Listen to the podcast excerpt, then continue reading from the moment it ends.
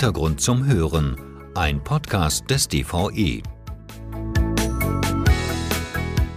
Es war wieder einmal soweit. Der Deutsche Verband Ergotherapie hatte zum Jahreskongress eingeladen. Über 1500 Menschen folgten dieser Einladung und kamen in die Residenzstadt Würzburg. Zu dem prächtig barocken Ensemble passte das Frühlingswetter und die allseits gute Stimmung. Was will man mehr? Schließlich stand der diesjährige Kongress unter dem Motto Wandel leben. Und das geschieht auch gerade nicht nur im Alltag eines jeden Menschen, sondern auch in der Ergotherapie. Der Alltagsbezug ist ein Kernelement in der Ergotherapie.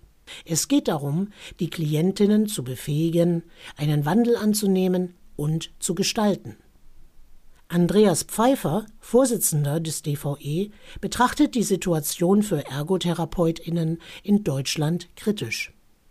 Deutschland ist sicher ein Entwicklungsland, was die Ergotherapie anbetrifft. Auch heute sind wir aufgrund unserer im Vergleich zur restlichen Welt begrenzten Ausbildung sicher immer noch etwas zurück und leider kein Land ergotherapeutischer Innovationen. Aber die Welt ist kleiner geworden. Und auch in Deutschland kommen die Entwicklungen aus anderen Ländern an, wenn auch in der Regel etwas verzögert. Und vor allem bestimmen auch heute die gesellschaftlichen und globalen Entwicklungen den Wandel der Ergotherapie.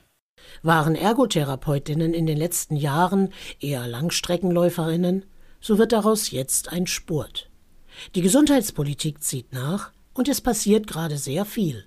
Noch einmal Andreas Pfeiffer. Wir wünschen uns einen Wandel und eine Weiterentwicklung der Ergotherapie. Es gilt also, die globalen und gesellschaftlichen Entwicklungen dafür zu nutzen. Das wollen wir auch mit diesem Ergotherapiekongress tun. Und aktuell ist die Taktzahl im Gesundheitssystem oder in der Gesundheitspolitik ganz schön hoch. Dafür sind wir dankbar. Haben wir doch zuvor 30 Jahre eher die Folgen einer trägen Gesundheitspolitik erleiden müssen. Wandel leben und zum guten Wandeln, das war auch der Titel und das zentrale Thema des Eröffnungsvortrags. Georg Adelmann, Psychologe und Mitglied der Psychotherapists for Future e.V., versuchte einen intellektuellen Spagat. Wo sind die Nahtstellen individueller und gesellschaftlicher Gesundheit? Welchen gesundheitlichen Preis hat permanentes Wirtschaftswachstum und wie kann jeder Einzelne darauf Einfluss nehmen, ohne die eigenen Gefühle und Bedürfnisse zu vernachlässigen? Fast eine Stunde lang gab Georg Adelmann Impulse, Anregungen, Empfehlungen, teilte seine Erfahrungen mit dem Publikum und ließ zwischendurch auch Zeit, durchzuatmen bei diesem nicht sehr einfachen Stoff. Hören wir kurz rein in den Vortrag. Und wenn wir uns trauen, ehrlich, offen und mit Gefühl miteinander umzugehen, wird es eine wundervolle Welt. Da glaube ich fest dran. Und das ist auch so. Weil es wesentlich gesünder wäre, als sich zu überlegen, in welchen Freizeitpark kommen wir jetzt als nächstes, was können wir als nächstes konsumieren, um uns glücklicher zu machen, brauchen wir mehr Technik, das neueste iPhone, was weiß ich. Und es geht Ihnen vielleicht gar nicht so, aber den Menschen, mit denen Sie arbeiten, wird es in vielen Fällen so gehen. Und das ist mit ein Grund, der diesen Planeten, diesen Kreislauf ankurbelt und aus dem wir raus wollen. Denn das sind alles keine Naturkonstanten. Das ist nicht Gott gegeben, das ist nicht physikalisch verankert, dass das so wäre, sondern das ist das Ergebnis von Macht und Politik. Und dieser Verband hier hat noch zu wenig Macht. Ein Verband, der sich traut, auf einer Jahrestagung sowas als Einführungsvortrag zu machen, braucht mehr Macht, meiner Meinung nach.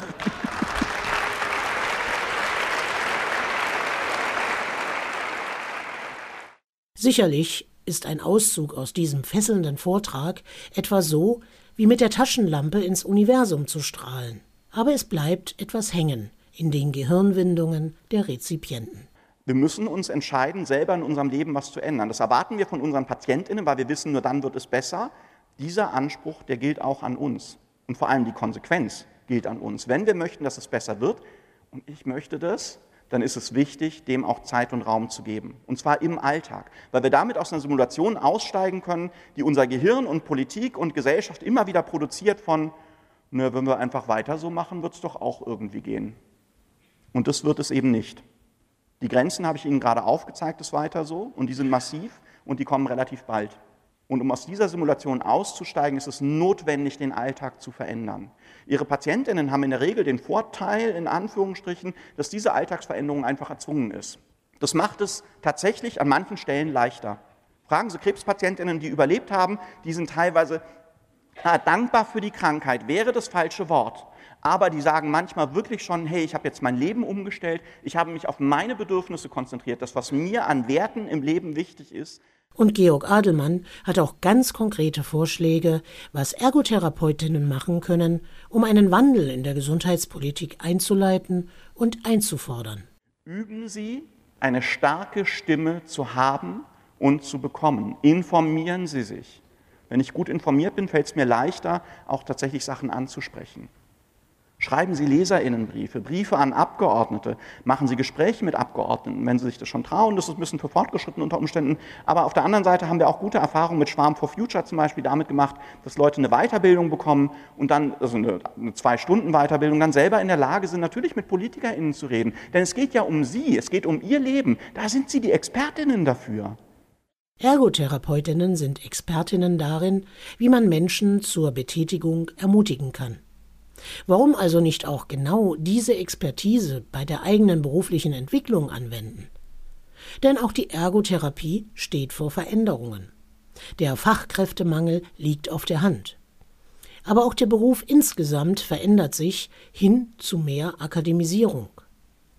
Dabei sollte das Berufsprofil nicht außer Acht gelassen werden, sondern im Gegenteil Mehr Berufsattraktivität und mehr Anerkennung bedeutet immer auch ein Gewinn für die Klientinnen.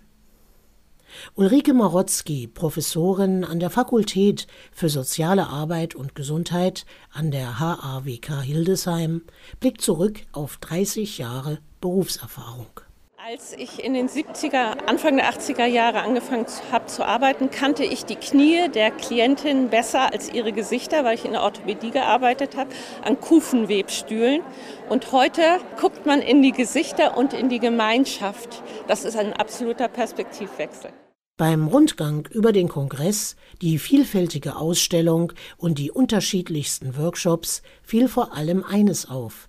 Es waren sehr, sehr viele junge Ergotherapeutinnen, Auszubildende und Studierende anwesend. Die Neugier und die Empathie für diesen Beruf war förmlich sichtbar und spürbar. Simone, 19 Jahre und auszubildende Ergotherapeutin, beschreibt, warum sie diesen Beruf erlernt.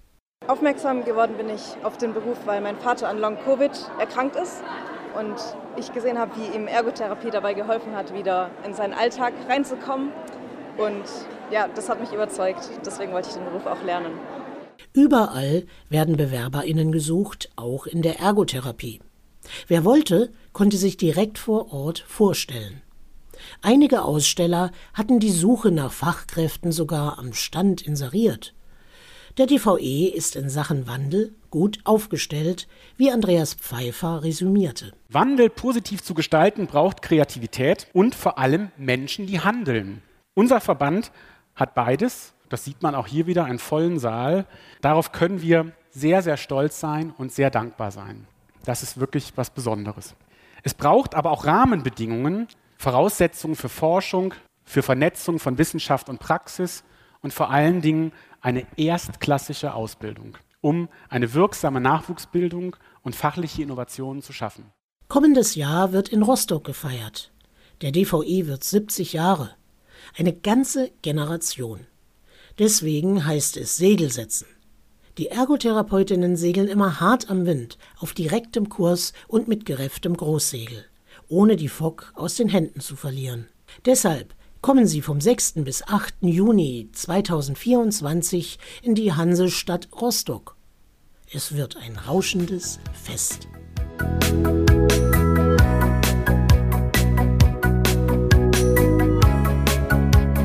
Sie hörten einen Podcast des DVE.